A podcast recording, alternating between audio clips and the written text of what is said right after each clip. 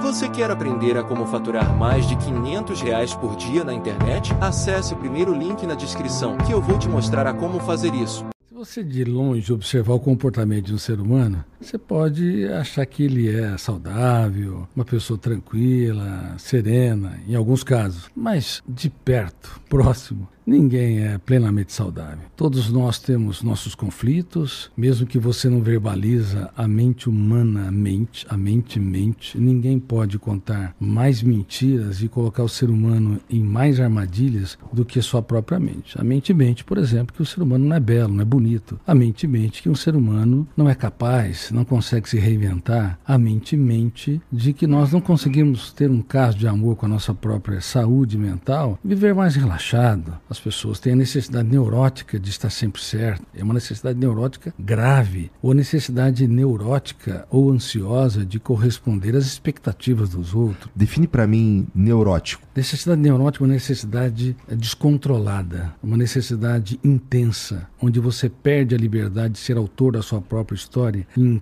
entrega a sua paz, sua tranquilidade, seu prazer de viver em função dessa necessidade neurótica, por exemplo, em função do que os outros pensam e falam de si, que é uma fobia que virou uma epidemia no mundo, chamada alodoxafobia, que é o medo dos cancelamentos, medo dos haters, medo das opiniões críticas. Mas faz parte do jogo a crítica, faz parte do jogo a frustração. Se um ser humano entrou numa história, por exemplo, de conviver com mensagens, internet, redes sociais, e não entender que a vida é um contrato de risco e que vai haver pessoas que não vão gostar dele, não vão aplaudir, vai haver pessoas que é, não respeitarão, ele está fora do jogo, porque ele não vai ser protetor da sua emoção, gestor da sua mente. Mas a, a nossa máquina, nosso corpo, a nossa mente, nosso cérebro, talvez não tenha sido projetado para esse tanto de exposição também que nós mesmos criamos. Na verdade, o psiquismo humano, a mente humana, não estava preparada para essa avalanche de informações, de imagens e de pressões. E tem uma coisa: existe um fenômeno no córtex cerebral que está dentro da minha área de pesquisa. Eu escrevi, antes de publicar meu primeiro livro, mais de 3 mil páginas, sobre uma das raras teorias que trata da construção de pensamentos, que é a última fronteira da ciência. O Homo sapiens é um ser pensante, a única espécie que pensa e tem consciência que pensa em meio a mais de 10 milhões de espécies e pensamos mal, usamos de maneira inadequada a própria construção de pensamentos e frequentemente somos carrascos de nós mesmos, inclusive quando você usa o pensamento para sofrer pelo futuro ou para ruminar perdas, mágoas e frustrações. Bom, nessa teoria também eu estudei o processo de construção do eu, que representa a consciência crítica, a capacidade de escolha, a autonomia. E este eu é mal formado não apenas nas escolas básicas de ensino fundamental e médio, mas nas universidades, inclusive do mundo todo. Quando eu falo construção do eu, o eu como gestor da emoção. Nós vamos falar sobre inteligência emocional. Existe um erro que foi propagado hum. há mais de três décadas, quando Daniel Goleman lançou seu livro Inteligência Emocional, em 1995, e com uma onda, as pessoas aderiram a essa tese e com muito fanismo e correto, porque no fundo a emoção ela tem uma implicação muito grande, não apenas na gênese ou na confecção das doenças físicas e psíquicas, mas também a emoção, se não bem gerida, ela pode comprometer a criatividade, a capacidade de você se reinventar e dar respostas brilhantes. Mas o erro que ocorreu foi que as pessoas acreditaram que a emoção é inteligente. E a emoção nunca é inteligente. A emoção é desinteligente. A emoção é burra. Ela nunca vai passar de um ano de idade. Ela não pode ter um cartão de crédito limitado. Senão uma barata se torna um dinossauro. Se dá-se um escândalo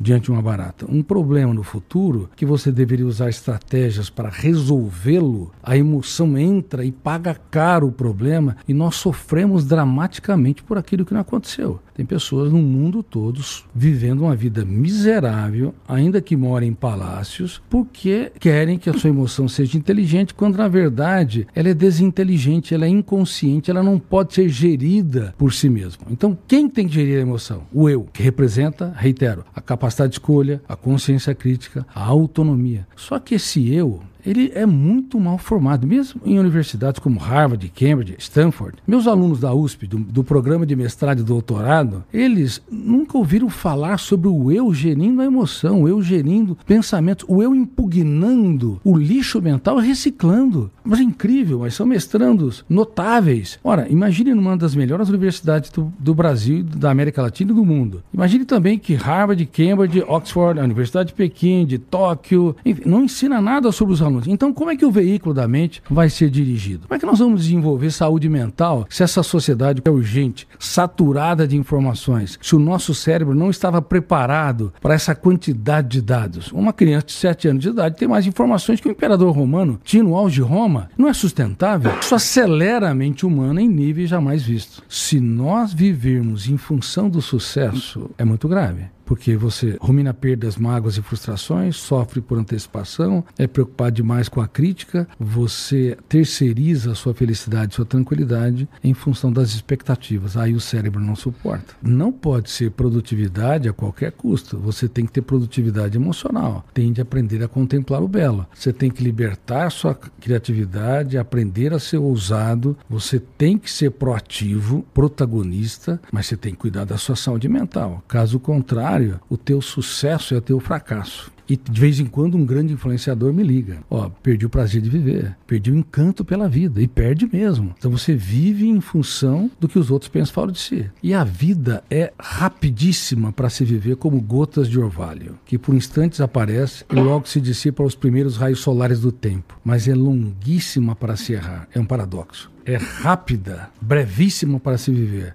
Entre a meninice e a velhice são alguns instantes. Então as pessoas têm, vivem mais tempo biologicamente. A idade média saiu de 50 anos para quase 80 anos no Brasil em 70, 80 anos em relação à metade do século passado. Mas no mundo todo as pessoas estão morrendo mais cedo emocionalmente. Porque de repente elas se tornam idosas, de repente passou, os filhos cresceram e não curtiram, não abraçaram, julgaram muito, criticaram demais e não deram risadas à sua estupidez quando necessário, sabe? Aqueles erros suportáveis, não ver o charme dos defeitos dos outros. Então, como é que você vai dilatar o tempo se você não faz muito do pouco? Vive nessa esse frenesi. Isso é uma autodestruição. Por isso, nunca podemos esquecer que os segredos de uma emoção saudável, feliz e sustentável se encontram nas coisas simples e anônimas. Você acaba vendo uh, os seus erros com uma certa complacência, você namora a vida, você vive mais leve. A fama é muito grave. A fama e o poder, ao contrário do que as pessoas pensam, não faz bem para a saúde mental. O segredo de uma emoção, de fato profunda, rica, é você extrair muito do pouco. O que, que nós consideramos sobre o ângulo da gestão da emoção que é uma pessoa rica? Alguém que faz das pequenas coisas um espetáculo aos olhos. De repente você vai,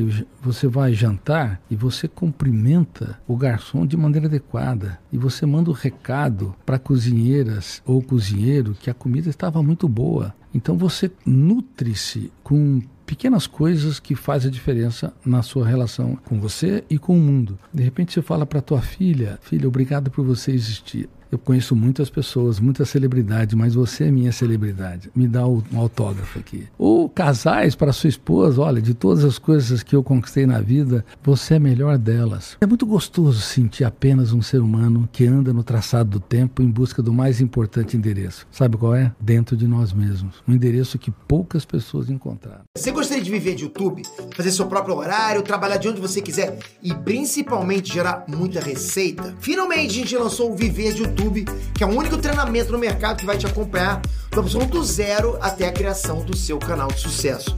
Basta garantir sua vaga clicando no botão abaixo para começar seu império no YouTube, hein?